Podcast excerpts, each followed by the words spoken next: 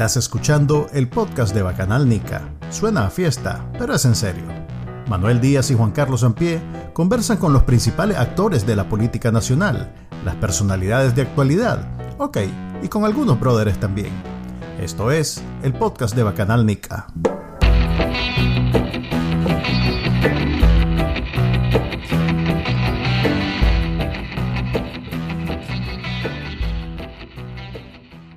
Este es el podcast de Bacaranica, el episodio número 30. Me, me, acompaña como siempre. Ah, bueno, yo soy Manuel Díaz, me acompaña Juan Carlos Ampie.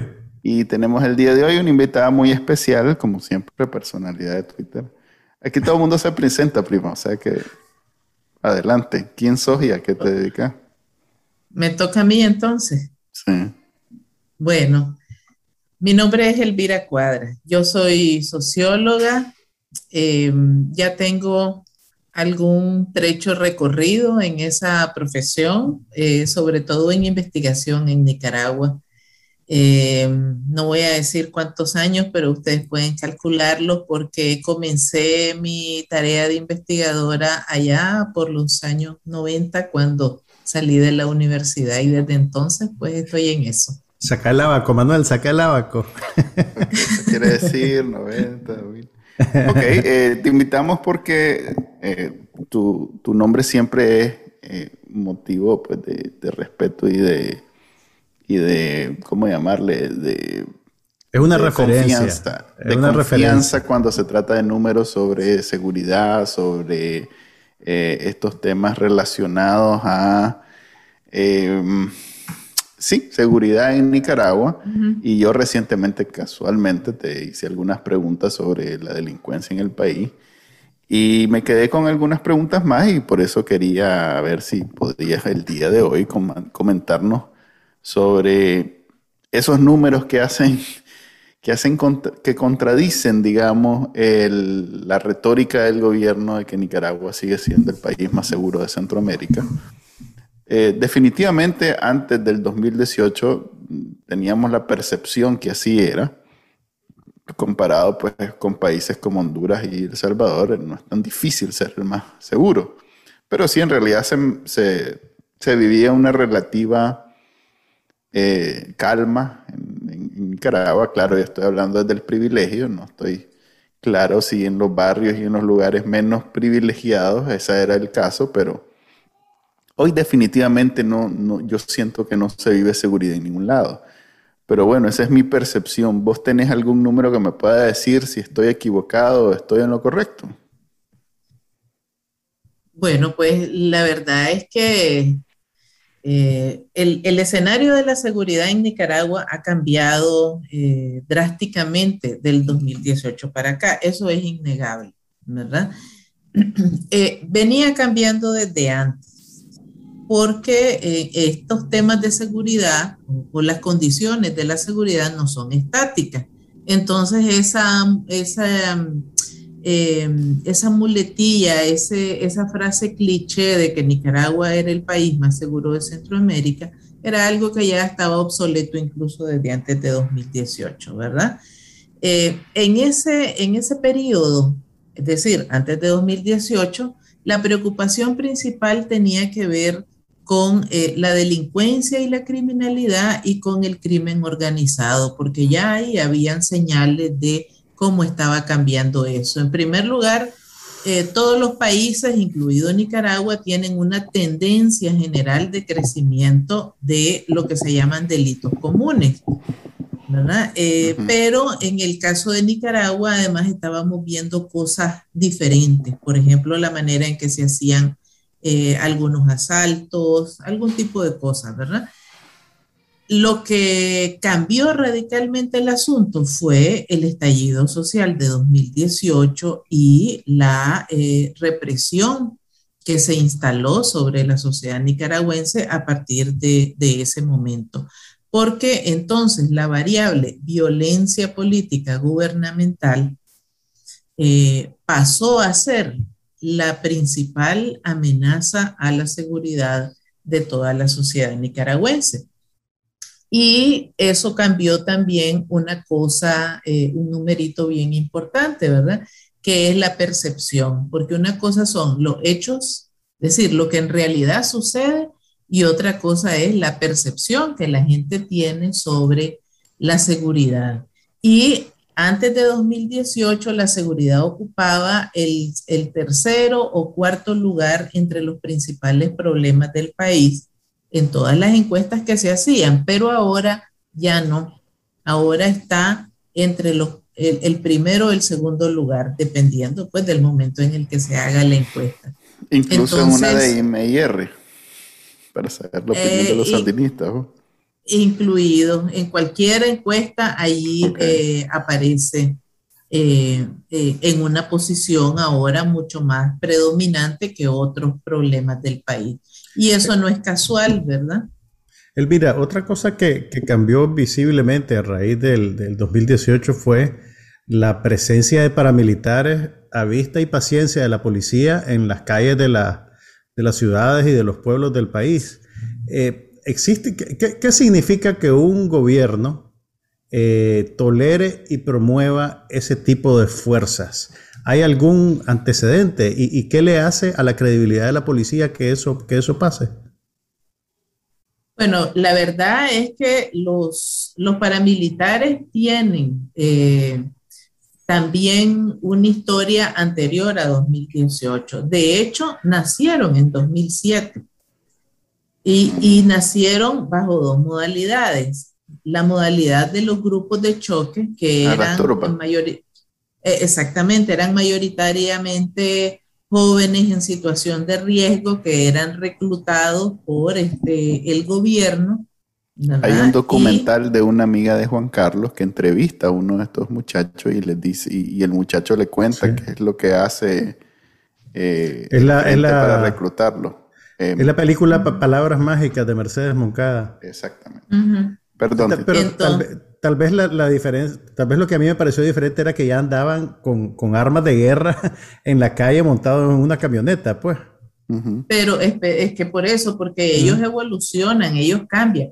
Pero había otro grupo más selecto que se formó en el 2007, que fueron los llamados camisas azules que en el primer lugar estaban dedicados a, em, eh, a cuidar la seguridad personal de Daniel Ortega cuando salía a actos públicos. Eran, como guardaespaldas.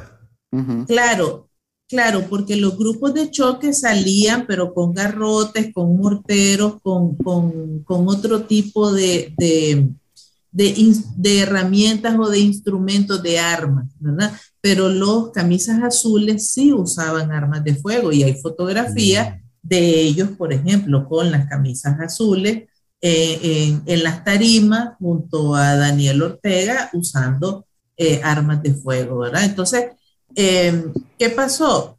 Que eh, en abril de 2018, cuando la policía se vio rebasada por eh, las multitudinarias eh, manifestaciones eh, este, de los ciudadanos y vieron que los grupos de choque no podían contener a la gente ni aún garroteando, ni tirando piedras, ni lanzando morteros, etc. Entonces decidieron elevar el nivel de violencia letal y usar a los grupos paramilitares en la forma en que los hemos visto desde abril de 2018 hasta ahora. Esa es una forma diferente.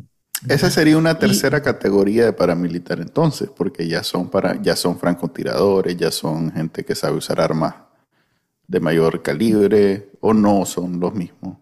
No, son, son paramilitares, son paramilitares, pero son grupos más grandes, están más organizados, tienen una jerarquía y una estructura, eh, tienen acceso a más recursos, incluso recursos del Estado, y tienen evidentemente una, una coordinación con eh, diferentes instituciones. y, tienen impunidad, ¿verdad?, para, para, actuar. Entonces, lo que estamos viendo es eh, un, un este, cambio en términos del, del nivel de, actuación de los paramilitares. Incluso si uno se va a la teoría, porque hay una definición teórica de lo que son los paramilitares, ¿verdad? Eh, hay gente que ha hecho comparaciones de, eh, quiénes son, cómo, cómo actúan y, cómo se organizan estos, estos grupos de personas en diferentes este, situaciones de conflicto que, van desde América Latina hasta Asia y África. Y allí hay una definición eh, conceptual. Entonces, si vos te vas y haces el checklist, ahí te los encontrás completamente retratados. Tienen en realidad una flota de, de Hilux envidiable. Yo creo que nadie más tiene en Nicaragua una, buena, flota tan buena. Ni, pues. ni, la policía. sí, porque la policía tuvo que devolver aquellos, aquellos carritos que le regaló la embajada de Estados Unidos. Tuvieron que devolverlos así. Entonces, estos son, bueno, para mí hay una gran diferencia entre las turbas que salían a fajear antes del 2018 y que a lo sumo que llegaban era que con un palo le daban a alguien o con el casco de un... Me acuerdo incluso que aquel paramilitar que sacó un arma en, una cuestión en Metrocentro fue gran cosa, pues, porque sacó un arma y disparó. Sacó una pistola y, disparó, hizo creo que dos, tres disparos al aire, sí. Entonces fue una gran cosa en Nicaragua, porque alguien se atrevió, y, y obviamente era un sandinista que estaba eh, luciéndose para el comandante, pero eh, desde entonces impunidad siempre ha habido. Pues eh, el, el, único caso que yo conozco, que seguro ya a estas alturas de andar libre, es el, el, del paramilitar que mató a la muchacha brasileña que estaba estudiando medicina y que creo que es el único que reconoce el Estado de Nicaragua como, como víctima de la, del 2018, que no son policías. De ahí los otros 324 no existen para el gobierno de Nicaragua. Entonces, en estas tres categorías, ¿dónde encaja estos eh, francotiradores que desde el estadio hicieron sanganadas? Pues que mataron quién sabe cuántos de ese número que tiene la CIDH de 325 ¿Esos son del ejército, son de la policía, son cubanos, son venezolanos? ¿Hay algún indicio que nos diga de dónde vino esa gente? Mira, no hay información clara. Quien pudo recoger eh, la mayor cantidad de evidencias en relación con, con, ese tipo de personas fue el grupo del GA, el, el, de expertos internacionales. Eh, según lo que ellos eh, describen en su, en su informe, pues en aparentemente eran en su mayoría policía, porque la policía también en, en, en, la, eh, en las tropas especiales que tiene, en, la DOE, hay un grupo de gente que está altamente o, está entrenada para eh, situaciones de, digamos, de, alto riesgo o de alta violencia, ¿verdad? Porque eh, ese, esa unidad o ese grupo especial eh, de la DOE es gente por, entrenada, por ejemplo, para em, situaciones de crisis como secuestros. Y ahí siempre tenés preparados, francotiradores, tenés este, tropa, eh, gente que puede hacer operaciones de asalto, ¿verdad? Eh, así como lo vemos en las películas. Son como los mapires, creo que le llaman. Eh, no, no, no son los, los tapir. Los tapir, son, los tapir son para las zonas rurales. Estos son eh, eh, tropas especiales, ¿verdad? Para atender situaciones de crisis. Es un grupo de élite, eh, porque ahí dentro de la DOE tenés varios grupos, los antimotines, que son los que te ponen en los cordones allí con escudos, con casco, este, con, el, con el garrote, etcétera, ¿verdad? Pero tenés también el grupo élite para atender situaciones de crisis porque eso, es, e, eso prácticamente todas las policías lo tienen. Lo que pasa es que en, en ese caso, en, en, 2018, pues los utilizaron con, con estos propósitos, ¿verdad? Entonces, eh, sobre el tema de la participación del ejército, pues hay una gran cantidad de denuncias en relación con eso, pero el problema es que a diferencia de, de otros casos en otros países, eh, si habían efectivos del ejército, no andaban usando uniforme y no hay, digamos, este mayor o, una evidencia mucho más sólida que, que te diga que efectivamente fueron ellos, ¿verdad? Si alguien la tiene, pues realmente yo, yo todavía no la, no la he visto y no fue tan claro pues en la información pública, ¿verdad? Em, pero no se puede decir tampoco que no. Y, y, por eso es que hay tanta insistencia en decir que se debe hacer una investigación a fondo. Porque eh, igual hay que saber de dónde vinieron todas esas armas. Eh, paso uno, si alguien tiene esa información, es salir corriendo de Nicaragua lo más largo posible. Paso dos es hacer la denuncia. Cuando ya esté afuera que la publique. Pero el, el, el, Daniel Ortega decía que, que durante la represión del 2018 que el ejército había estado resguardando las instituciones públicas y acuartelado porque era lo que le habían pedido. ¿Cuál debería ser el papel de un ejército en un contexto como ese? Bueno, mira, eh, el, papel de la institución militar depende de eh, cómo lo define la, sociedad en específico. Eh, en efecto, eh, los ejércitos no son para, eh, eh, para tratar situaciones de orden interno. Y lo que tuvimos en 2018 hasta el día de hoy son situaciones de, de orden interno, ¿verdad? Em, entonces, hay también un antecedente y es que desde 1990, cuando surgieron los conflictos de la transición y había mucha movilización, mucha protesta y mucha violencia política, el ejército, y sobre todo eh, también los ciclos de rearme de combatientes, el ejército dijo, yo no, yo no intervengo en eso porque son asuntos de orden interior y a eso eh, y a eso se han apegado en su discurso, ¿verdad? En su discurso. Eh, entonces no los hemos visto, por eso digo, igual que en otros países centroamericanos, eh, que los ves en las calles, uniformados, patrullando, este, haciendo trabajo de vigilancia e incluso eh, conteniendo movilizaciones y, este, eh, y marchas eh, de la gente, ¿verdad?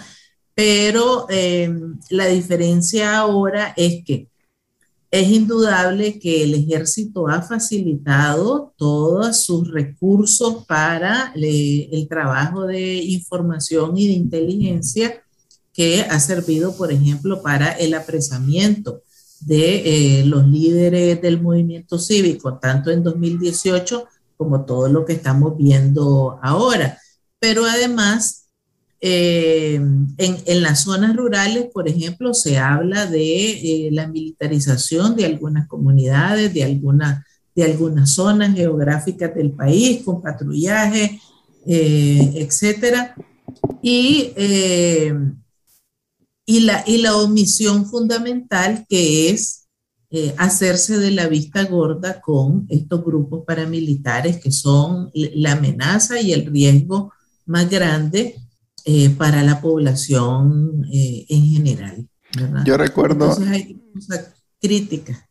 Yo recuerdo la primera declaración del ejército, estábamos esperando a ver si por fin se iba a pronunciar en, si a favor o en contra de las masacres y básicamente dijo el general, este señor. Este, Avilés. Eh, no, sí, Avilés no. Le, iba a decir no, Avilés, no, no, no, no, no, no diga nada. Avilés. Vaya a ser, no quiero comprometer aquí. eh, eh, bueno, pues eh, Avilés dijo básicamente que ellos eran cepoles y no guardaespaldas, pues que ellos estaban preocupados por cuidar la infraestructura sensible del país y no necesariamente de las personas que les estuviera pasando algo. Creo que tácitamente pues dijo que él no veía las masacres y entonces lo que él sí veía era el peligro de, no sé, un hospital o, un, o una planta o que eléctrica. la antena de la Radio Nicaragua o algo, así. Algo así, entonces eso era su enfoque en ese momento poco a poco después de eso, yo creo que el ejército se ha ido como rever, como, es cuando te desnudas, pues se ha ido destapando Y está claro en este momento que está alineado políticamente, por lo menos el general en jefe, está alineado completamente políticamente con Daniel Ortega. Entonces, ¿qué eso significa? Que todo el ejército entra en ese saco, es la discusión y, es una de las razones por las que de pronto tal vez países, eh, y específicamente pues Estados Unidos, que tiene mucho dinero del ejército en ese país, no entra en, ese conflicto de simplemente sancionarlos y, que pierdan todo ese dinero como sí lo hicieron con la policía. Pues la policía está sancionada. Yo no sé cómo va, cómo va a funcionar lo de las pensiones y todo lo demás. Entiendo que Hacienda ha, ocupado, administra esos fondos, pero el ejército es diferente. Pues si el ejército lo sanciona, lo sancionan. Y ahí sí pegan el grito al cielo. Eh, eso es una de las como salidas que nosotros quisiéramos ver, yo, de nuevo yo, eh, pero, pero como digo, eh, entiendo, y esto es algo que te he preguntado alguna vez, que el plan, una vez que Daniel Ortega se vaya, es que la desmilitarización. Desmilitarización de los paramilitares el ejército cumple una labor fundamental. Entonces no es algo con lo que se puede jugar en este momento, porque todavía tienen un papel por jugar. Eh, ¿Eso es una teoría que tiene algún peso o es algo que la verdad no, no funciona así? Bueno, Allí hay como, como tres comentarios. Sí, perdón. Eh, Así es Manuel Elvira. O, como, Estoy bien ordenado mis pensamientos. Como comentarios en tres cosas. Uno, eh, el, el, vínculo de lealtad de la institución militar a Ortega eh, no inició en 2018. Comenzó bastante temprano, probablemente en el 2008 Primero tuvo una etapa de cooptación, es decir, fue un proceso bien acelerado de Ortega eh, para tratar de cooptar tanto al ejército como a la policía, principalmente a la jefatura, ¿verdad? Que es donde se maneja toda la, conducción de la institución y eso eh, significó concederles una cantidad de cosas, participación en negocios donde estaba de por medio el capital eh, de la cooperación venezolana, eh, todo el tema de la, de la, promoción en, ascensos y en, eh, y en cargos a gente que no le tocaba. Tanto en el ejército como en la policía. Eh, la incorporación de militares en, en, tareas o en cargos de naturaleza civil. Por ejemplo, el mismo de Lins, eh, y, en otras, y en otras dependencias. Incluyó también disminuirle el perfil, más de, lo, más de lo débil que era, disminuirle más el perfil al Ministerio de Defensa, porque eso le da más autonomía, por ejemplo, a la institución militar. Siempre tuvo un margen bastante importante de, autonomía, pero eso le dio todavía más eh, autonomía e independencia respecto a otro. Eh, ¿Dónde se sella esa lealtad, particularmente con el ejército? A partir de la aprobación de las leyes de 2010 y la reforma de la constitución y el código militar en el 2014. Ahí sí queda clarito porque entonces ya no es solo una, un asunto de, de hechos, ¿verdad? Sino también algo que está establecido en el marco jurídico. Y, eh, y lo más claro es la subordinación directa del jefe del ejército a la figura del, del presidente. Y ese ha sido el argumento de por qué el ejército entonces no hace nada con el tema de los paramilitares, porque si Daniel Ortega no se lo ordena, entonces ellos no pueden hacer nada. ¿verdad? esa es una, una de las cosas. Em, la posición de la policía siempre ha sido institucionalmente un poco eh, más débil que la del ejército, porque el ejército tiene empresas, maneja recursos y maneja otro nivel de, poder, de presión política, eh, mucho más fuerte que el de la policía, ¿verdad? Al principio la policía estaba subordinada al Ministerio de Gobernación y tenía que andar buscando siempre canales eh, marginales para llegar hasta la presidencia. No tenía empresas ni tenía negocios como los que tiene el ejército y eh, el proceso de, cooptación pues este, le, les alimentó, ¿verdad? Eh, algunas hambres. Y eso quedó también plasmado en la ley de policía que se aprobó en el 2014, no solo con la subordinación directa eh, a, Ortega, sino también con sacar a la policía de, las, de, la, de la subordinación del Ministerio de Gobernación, porque la sacaron, y con la aprobación al Instituto de Desarrollo eh, y de Seguridad. El ISDU. Eh, sí, el ISDU. Eh, le abrieron la, le dejaron libre las manos para hacer negocios y montar empresas de la misma forma en que lo hacía el ejército, ¿verdad? Esa era una vieja pretensión entre un grupo de gente de, de la policía. Entonces, entonces ahí la, situación es, diferente en los dos casos. Eh, por eso es que a la hora que se presenta la crisis y el estallido social, es más fácil comprometer a la policía en las acciones de represión que al ejército. Eh, al menos de, este, eh, digamos, en, lo que respecta a cómo está organizado eh, y a cómo manejaba Daniel Ortega el asunto. Entonces lanzan a la policía y entonces el daño a la policía a estas alturas es irreversible, ¿verdad? Ahí sí ya prácticamente no hay mucho que hacer.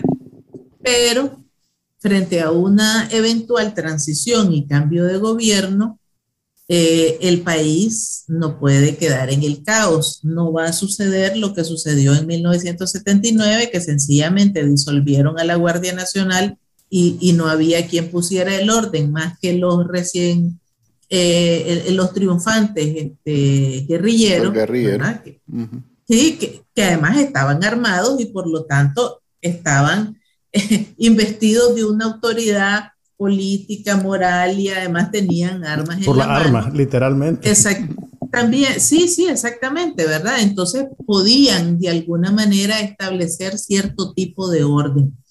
Tampoco puede ser como en 1990, ¿verdad? Entonces, eh, frente a una policía que no va a tener la capacidad eh, institucional, técnica, pero además eh, tampoco política de, hacerse cargo de eso fue la institución que además a la que le correspondería hacer eso es al ejército. Por eso yo he insistido en decir de que, de que no pueden eh, sencillamente desentenderse de esa responsabilidad frente a una eventual transición, porque además la diferencia entre estos eh, paramilitares y los excombatientes que se rearmaron a inicios de los 90 es que aquellos se rearmaron reclamando el cumplimiento de acuerdos.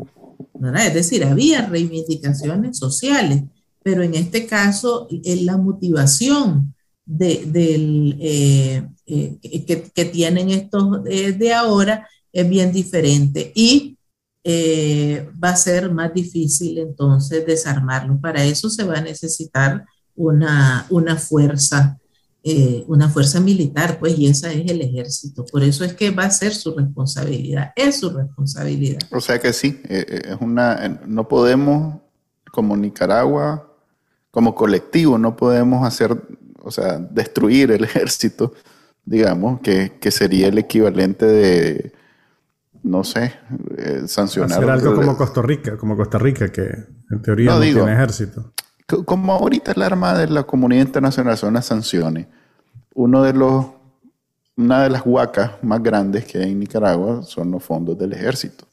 Entonces llama la atención y todo el mundo vive reclamando porque entre las sanciones no está eh, quitarle al ejército todo su patrimonio. Entonces tiene sentido que si su papel es luego eh, controlar todos los grupos armados que van quedando por ahí, que el comandante va dejando por ahí, eh, claro, eso significa primero que tiene que liberarse de algunos mandos que son completamente fieles a, los sandinistas. Que eso, eh, te quería preguntar algo sobre eso, Elvira. ¿Por qué, cómo le explicaría a la gente apartando que la ley de carrera militar lo dice, pues que el jefe del ejército no puede estar más de un periodo de cinco años, así es, ¿verdad? Así decía. Al mando del ejército, así decía. así decía antes de la reforma del Código Militar en 2014. ¿Y esa reforma cómo dejó ese edicto? Hasta que el comandante eh, lo que dice, lo que, Formalmente, dice, hasta que dice el presidente. Lo que le ronque al comandante.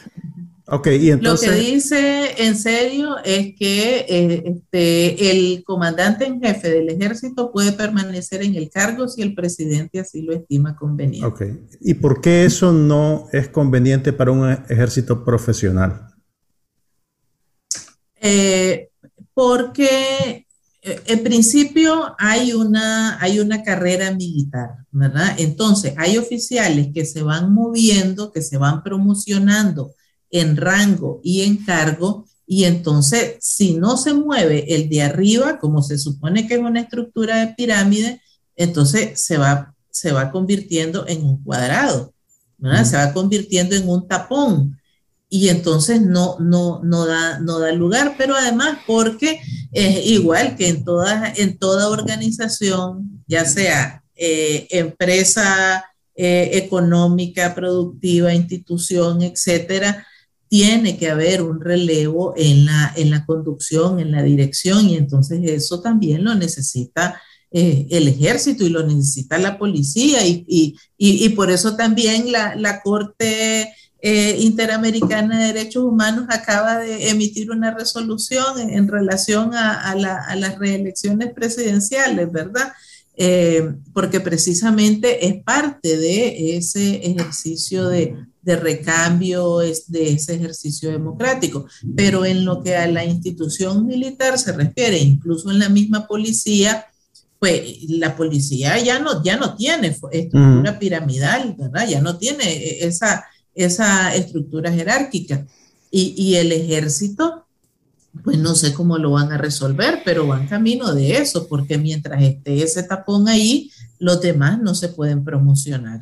La semana pasada el, ejército celebró su 42 aniversario y Daniel Ortega dijo en su discurso que durante los 17 años de gobiernos neoliberales, el imperialismo yanqui trató de destruir al ejército. O sea, él pues hace una falsa equivalencia entre el gobierno de Estados Unidos y los gobiernos nicaragüenses que no eran de su seño ideológico.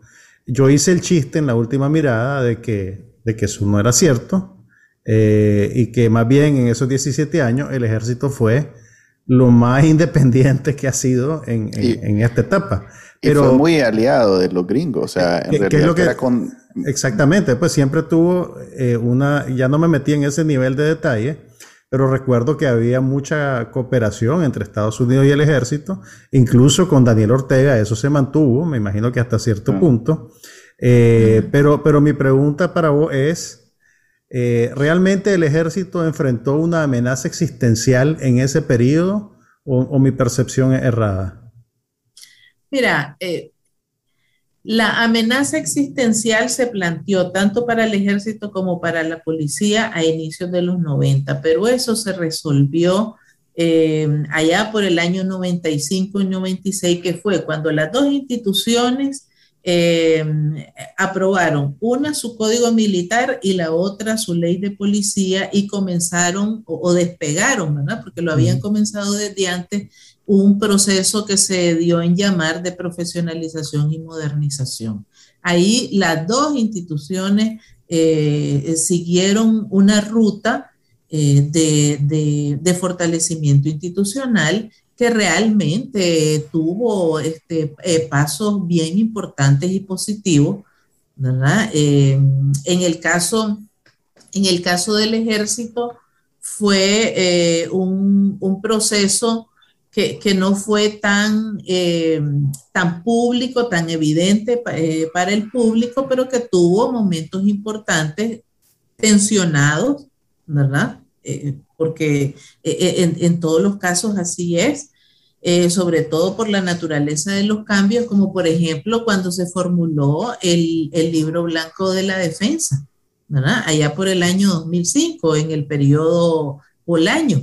Allí hubo eh, una serie de intercambios, eh, hubo tensiones. Yo, yo estoy completamente, yo sé completamente todo lo que tiene que ver con el libro Blanco, pero para los oyentes que tal vez no saben, puedes en unas palabras explicar de qué se trata.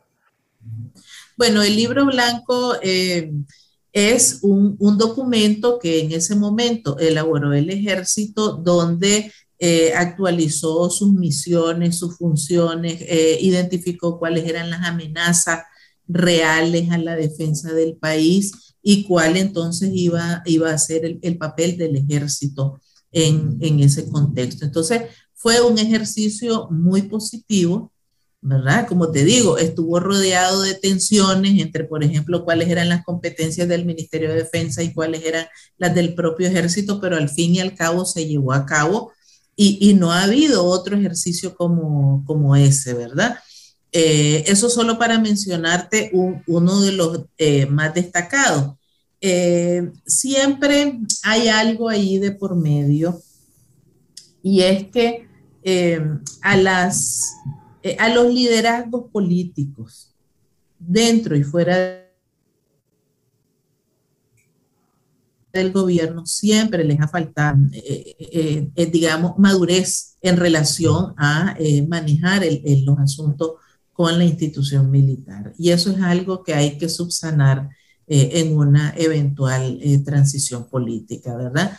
siempre trataron de desentenderse y de decir, bueno, eh, ya eh, que hagan como ellos digan, porque así está bien y, así nos evitamos problemas, pero eh, como se ha dicho en algunos casos, no quisieron ponerle el cascabel al gato en serio, ¿verdad? En el sentido de establecer realmente un, un marco eh, institucional en el que la, autoridad civil fuera en realidad quien condujera el proceso eh, eh, para, la, para todo el sector de la defensa, incluyendo el propio ejército. Y eso pasaba por fortalecer el Ministerio de Defensa y nunca hubo una decisión. ¿Y por qué crees que por, qué crees que no lo hicieron?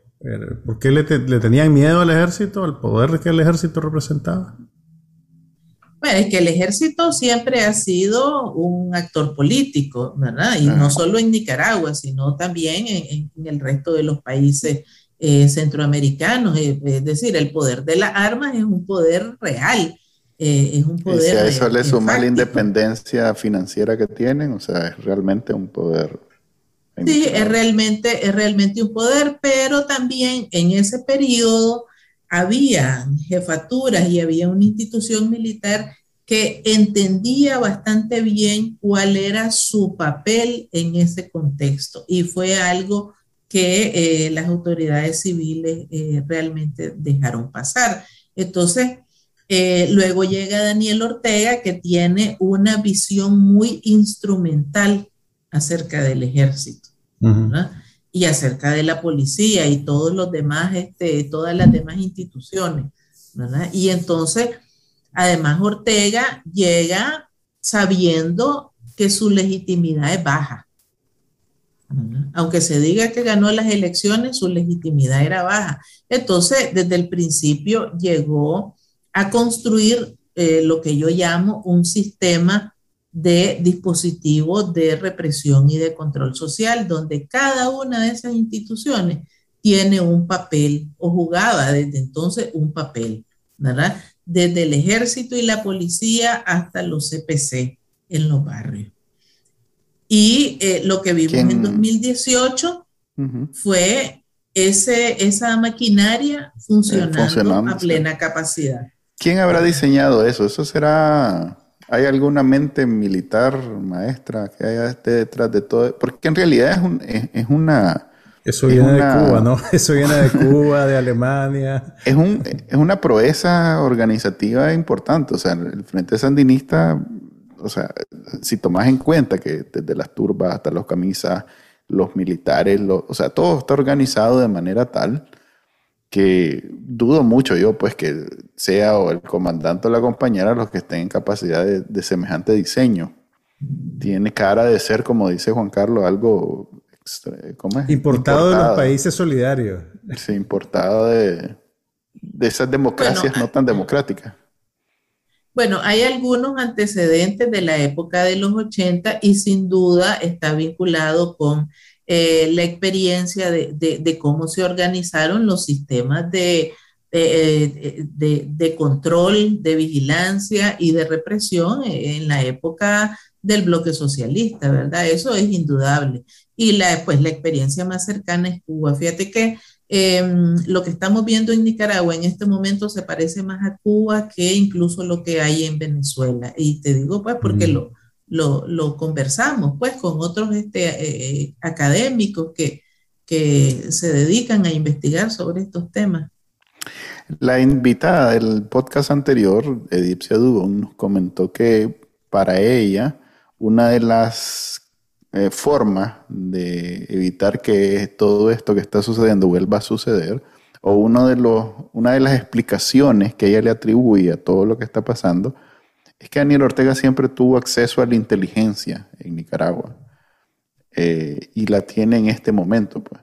Vos comentaste hace un momento también que eh, del ejército se ha beneficiado mucho por la inteligencia que, que, que, es quizás el único órgano en Nicaragua que tiene formalmente un, área dedicada a espiar. Pues. Eh, ¿Coincidís con esa idea de que desde incluso los 90 él nunca dejó de tener acceso a la inteligencia y que sigue siendo una herramienta o, la herramienta más importante aparte pues, de las armas y de los, los paramilitares? Bueno, ahí también hay, hay cambio, ¿verdad? Eh, es decir, lo que, lo que conocemos ahorita como la Dirección de Información para la Defensa fue originalmente la Dirección de Seguridad del Estado que estaba en el Ministerio del Interior. ¿verdad? Que para, eh, para que no desapareciera y para, y para, eh, y para, creo que resguardar toda la información que manejaba, ¿verdad? lo que hicieron fue trasladarla al ejército y se llamó Dirección de Información, y se llama pues desde entonces Dirección de Información para la Defensa. O sea que en los 80 no habían dos, era, era solo esa. O sea, el ejército no tenía su área de inteligencia y el ministerio... Es que, el, es que el ejército tiene su inteligencia y contrainteligencia, pero es militar y es para asuntos de defensa.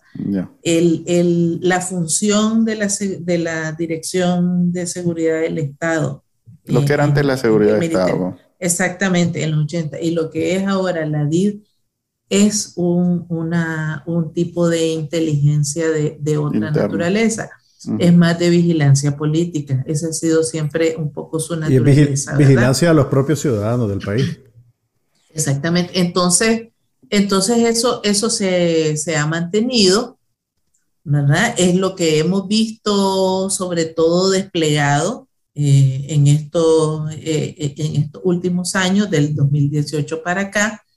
Y en, hubo un momento, lo que pasa es que en Nicaragua muchos de estos debates se quedaban en círculos pequeños porque nunca hubo una preocupación seria entre la ciudadanía sobre los temas de la seguridad y la defensa, ¿verdad? Pero hubo una discusión en relación a el papel de la inteligencia, porque en otras experiencias, en otros países, primero es un órgano civil, segundo eh, es, un, es un aparato auxiliar a la presidencia, ¿verdad? Pero no forma parte de ninguna institución eh, vinculada ni con el ejército ni con la policía, precisamente para eh, evitar que se conviertan en, en policía política, ¿verdad? O en vigilancia política. Pero no, no avanzó esa discusión y se quedó pues ahora como lo conocemos en este momento. Ciertamente, igual en una transición, hay que discutir eso y eh, decidir qué va a pasar con esa, con esa dirección, ¿verdad? si va a seguir así o si, o si va a cambiar de forma. Ortega dijo también en su discurso, Elvira, que con él había empezado el proceso de profesionalización del ejército. Eso no es correcto, ¿verdad? No, en absoluto. Más bien, eh, como te digo, eh, eh, lo, que se produjo fue una involución grave, pues, porque solo el hecho, a ver, y, lo vamos a poner en términos muy simples, olvidémonos de todos los primeros años de cooptación, ¿verdad? Mm. De las prebendas y de los ascensos adelantados y todo lo demás. Vámonos al 2014 lo que te dice eh, o lo que existe ahora actualmente en los regímenes democráticos es que tanto la institución militar como la institución policial no pueden depender directamente de la figura del presidente para evitar precisamente que hayan órdenes directas y discrecionales, que es lo que hemos visto desde entonces para acá. Entonces, lo que se crea en los regímenes eh, o en los gobiernos democráticos, en las democracias, es un sistema cruzado de controles El institucionales. es famoso de la democracia.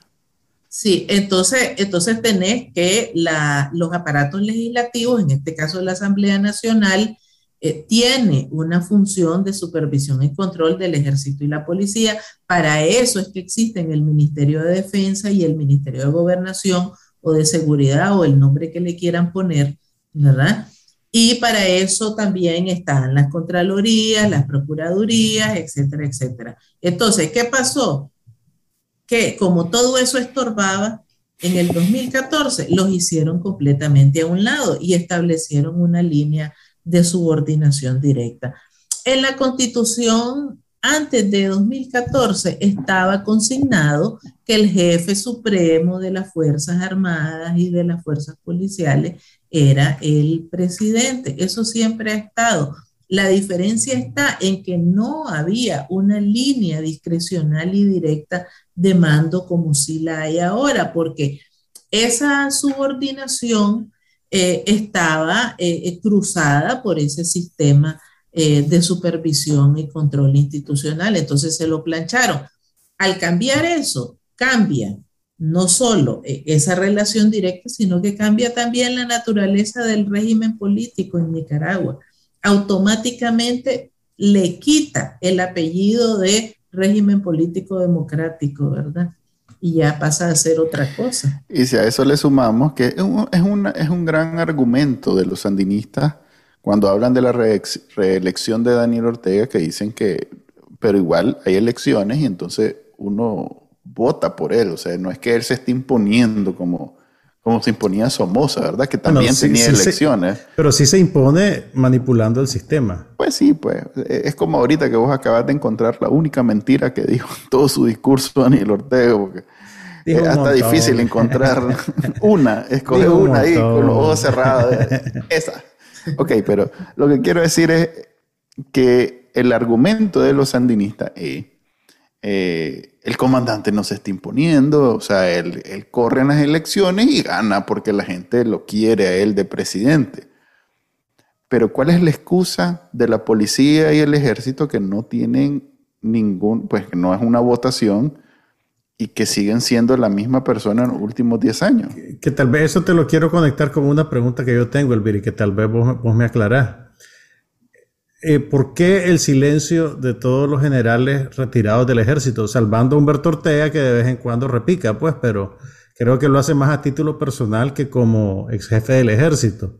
Eh, pues no sé si eso es deseable en una democracia, que los, que los jefes del ejército se retiren y se vayan a su casa, o si estamos en unas circunstancias especiales donde uno creería que esos liderazgos tratarían de tener un poquito más de protagonismo para tratar de enderezar el barco.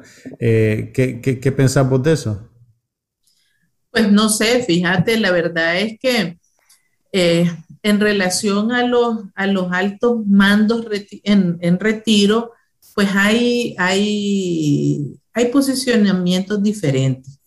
Por ejemplo, eh, una buena parte de, de los paramilitares eh, tienen a la cabeza a militares y a, y a policías retirados, ¿verdad? En, condición de retiro. Eso, eso, hay de eso. Pero antes de 2018 había un grupo de militares retirados que, que tenían posiciones críticas en contra de Ortega. ¿verdad? Y lo vimos también este, en este periodo de 2018 para acá. Em, es más, eh, uno de los uno de los políticos, presos políticos más connotados fue de, de Carazo, ¿cómo es que se llama? Bueno, hay dos, está Carlos Brenes. don Carlos, Brenes, era preso en 2018. Coronel, creo, del, retirado del ejército. Y, Maldonado. Y ahorita tenés a Hugo Torres, Ajá, también. general de brigada en, eh, en, condición de retiro, pues. Es más, en las marchas podías ver a, a, Joaquín Cuadra, podías ver, no sé si Carrión, podías ver a otro. Pero ya no, mi, pero mi punto es que ya no. Ah, pues que ya no hay marchas, pues, no. No, pues, pero, pero no solo no hay marchas, pues, no hay ni una sola pues, declaración, pues, no se expresan, ese es mi punto. Bueno, pero ahí pues ya eh, creo que tiene que ver con consideraciones personales, ¿verdad? Pero, pero lo que te quiero decir es que eh, entre, el, entre los retirados hay diferentes posicionamientos, ¿verdad? No todos están plegados eh, eh, este, a, a, Daniel Ortega. Creo que como es una, es una institución de naturaleza jerárquica bien vertical, no hay como aquellas discusiones sobre, sobre el futuro. Está un jefe y ese es el jefe, pues, y si acaso tiene, hay un consejo, ¿verdad? Que se supone que se reúne para escoger a su, jefe, pero ya eso me imagino que ya no, no tiene ningún peso. es el consejo, el consejo militar, pero es, con los, con los militares activos, ¿verdad? Claro, claro. Que se supone que son los que escogen al general mayor, el jefe, ¿verdad? se supone, según el procedimiento, que ellos eh, deben de eh, proponer, eh, elaborar, sí, una propuesta, una, una terna que mandan al presidente y el presidente es el que tiene Ahí va a salir un día de, escoger. En esa terna va a salir un día de esto Wilfredo Navarro de la nada. y el comandante va a decir, sí, claro. Ok. Tal vez sí, aprovechando pues, que vos tenés todo un enfoque y un punto de vista diferente de lo que normalmente discutimos aquí, dediquemos estos últimos 10 minutos a preguntarte, ¿para cuándo compro mi pasaje de vuelta a Nicaragua? ¿Cómo ves vos la salida de la, de la crisis de, política? Espera sentado. Eh, eh, sí, este, ¿cómo ves vos la salida de la crisis? Política, sabiendo todo lo que sabes sobre seguridad y, ejército y policía, eh, me interesa saber, pues, porque, por ejemplo, le preguntamos a políticos y todos nos dan enfoques políticos, pues, pero vos tenés tal vez alguna piedra que me pueda ayudar a planificar ese viaje próximo muy pronto.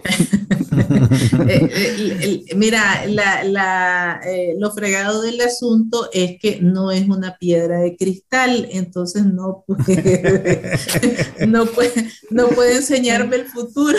Dame ahí una, un aproximado. pues. Manuel, Manuel, quiere una fecha, Elvira. puede ser, o sea, puede ser un rango de dos semanas, pues, no, no falla. No, tiene que ser el día exacto. Con que me diga tal mes de tal año, yo tranquilo. ¿Cómo lo bueno, mira, el, el, el, tema es que efectivamente, pues Daniel Ortega ha apostado por este, asegurar su continuidad eh, después de noviembre de 2021 y, la piedra angular de, esa, de, ese propósito político es la represión. Entonces va a mantener la política de represión, seguramente, eh, hasta noviembre y en mis, en mis cálculos, ¿verdad? Y, conste que, tengo que hacer la advertencia de que me puedo equivocar, que, eh, de que eh, después después de noviembre, una vez ya consumado este, su, legalización, ¿verdad? Sí. Entonces, eh, ese nivel de represión no es sostenible en el tiempo, ¿verdad? Entonces, también noviembre es un punto de inflexión para ellos, para él y su grupo. Y entonces, eh, supongo yo que van a tratar de construir un sistema de, de control donde la represión no sea tan eh, abierta, tan directa y tan agresiva como, como es ahora, sino que va a ser más eh, conteniendo a la gente. Eso no quiere decir que no, que no va a ser eh, violatoria de derechos humanos, ni, mucho menos, sino que probablemente va a cambiar de forma.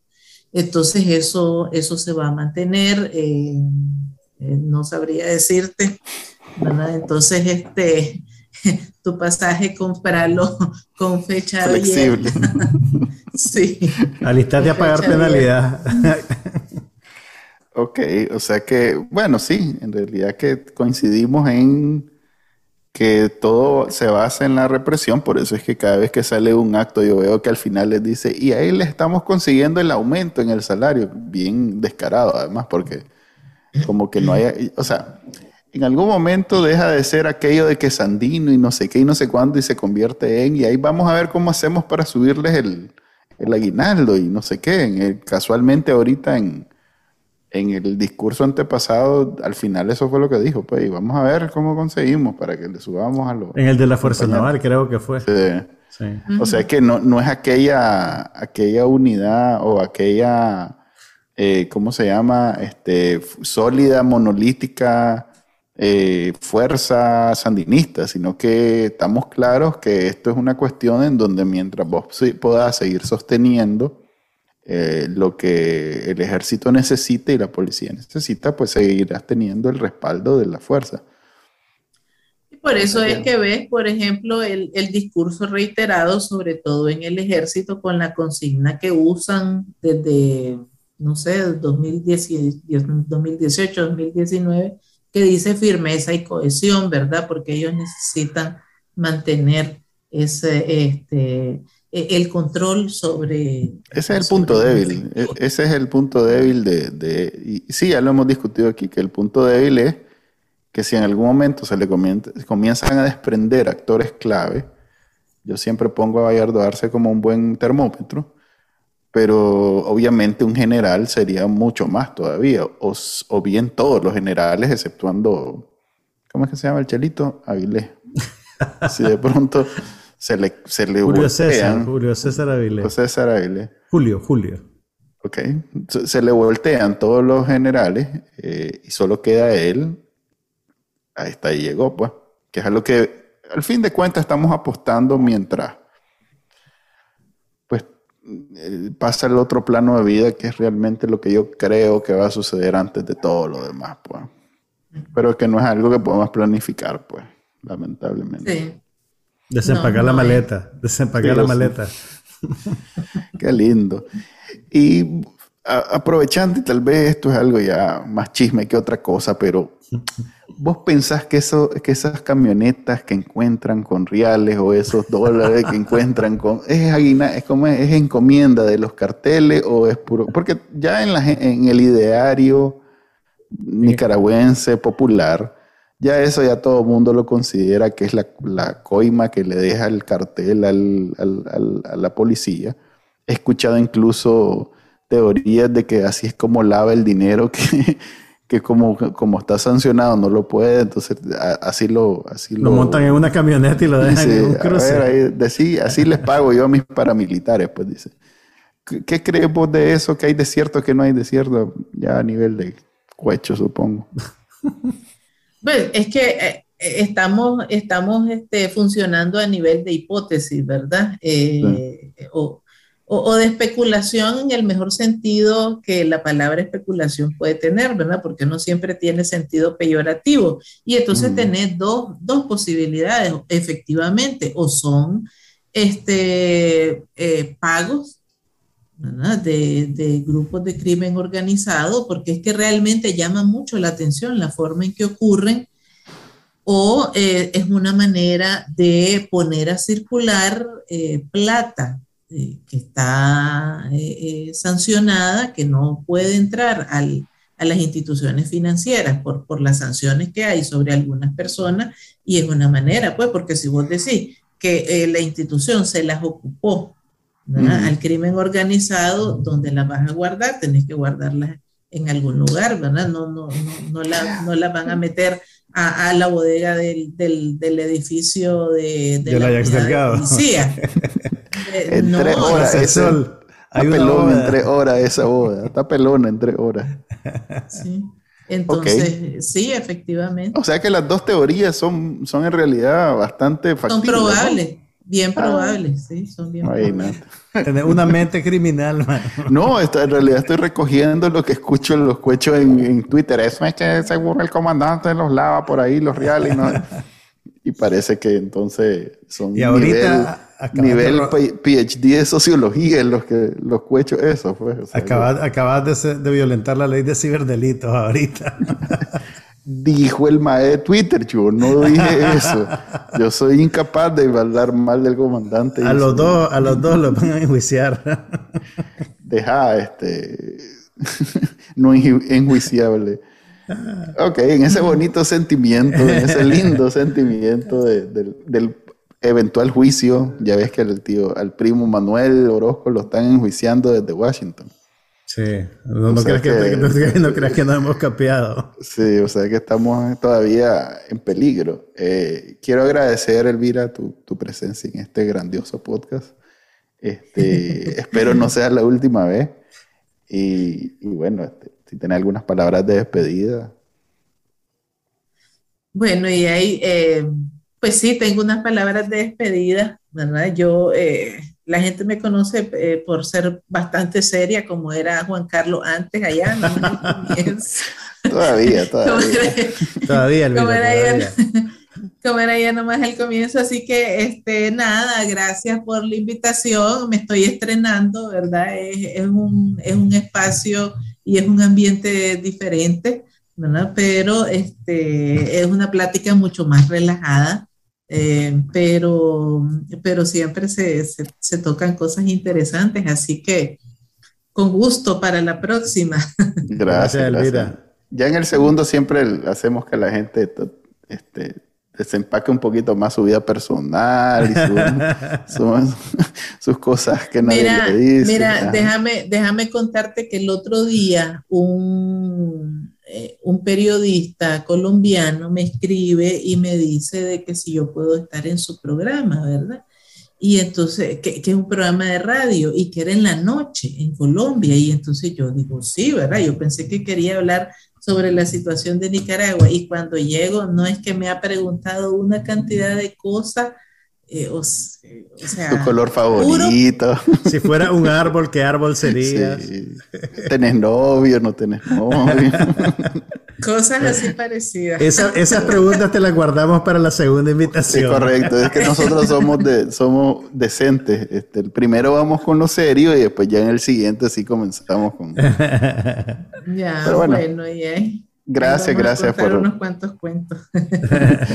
gracias. Eh, entonces, nuestra invitada Elvira Cuadra, especialista en seguridad, eh, socióloga de muchos años de experiencia, no, no quiso decir cuánto. Y bueno, me despido, Manuel Díaz. Este fue el episodio número 30 del podcast de Bacanal Nica y te lo dejo, Juan Carlos. Muchas gracias y gracias por escucharnos y vernos. Hasta la próxima. Hasta el otro lunes, ya saben, siempre a la 1 pm. Este fue el podcast de Bacanal Nica. Compartilo, déjanos una reseña y enseñale a tu abuelita cómo escucharlo. Te lo va a agradecer. Suscríbete en Spotify, Apple Podcast, Google Podcast y por supuesto, también puedes escucharnos en bacanalnica.com. Hasta la próxima.